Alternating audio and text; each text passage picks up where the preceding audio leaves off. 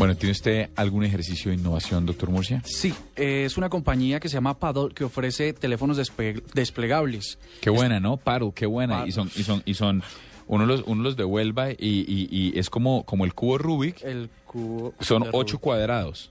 Eso es una maravilla. Es, en realidad hay que ver la foto para poderse descrestar. Es un dispositivo que desarrollaron en la Universidad de Hassel en Bélgica y que recuerda el cubo de Kubrick y, un- y esos ocho cubos los puede uno poner como quiera y la pantalla va rotando con los cubos. Es una maravilla. Eso es, estoy de acuerdo. Además, uno lo acomoda. Entonces, si usted quiere que sea más largo, le pone, lo amplía más. Si quiere que sea más cortico, le quita un cuadrado.